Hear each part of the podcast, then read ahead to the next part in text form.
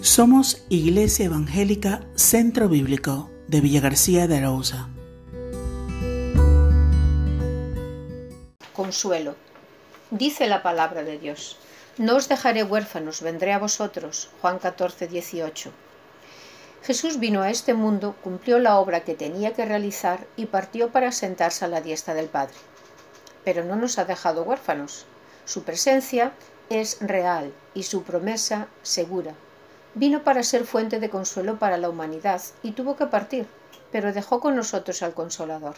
Juan 14, 16, 26. Pero sobre todas las cosas, nos ha dejado la promesa fiel de que Él volverá, una promesa que trae consuelo y sostén durante su prolongada ausencia. Jesús ya está viniendo de regreso a la humanidad. Él dice, ciertamente vengo en breve. Apocalipsis 22, 20. Vendré a vosotros, recoge Juan en su Evangelio, sin que nadie lo pueda impedir ni retrasar. Lo ha prometido y lo hará. Pero viene como consuelo para aquellos que han creído en Él, que esperan su venida. Así también Cristo fue ofrecido una sola vez para llevar los pecados de muchos y aparecerá por segunda vez sin relación con el pecado para salvar a los que le esperan. Hebreos 9:28. Sin embargo, para aquellos que no tienen esta esperanza del regreso de Jesús, solo, les acarreará el juicio. Hebreos 9:27.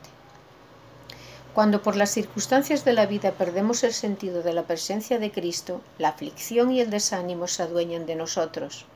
Pero el que espera en el regreso de Cristo no debe entristecerse como aquellos que no tienen esperanza. Primero de Tesalonicenses 4:13. Tal vez, a causa del pecado, hayas tenido que experimentar la soledad y al Señor escondiendo el rostro de ti.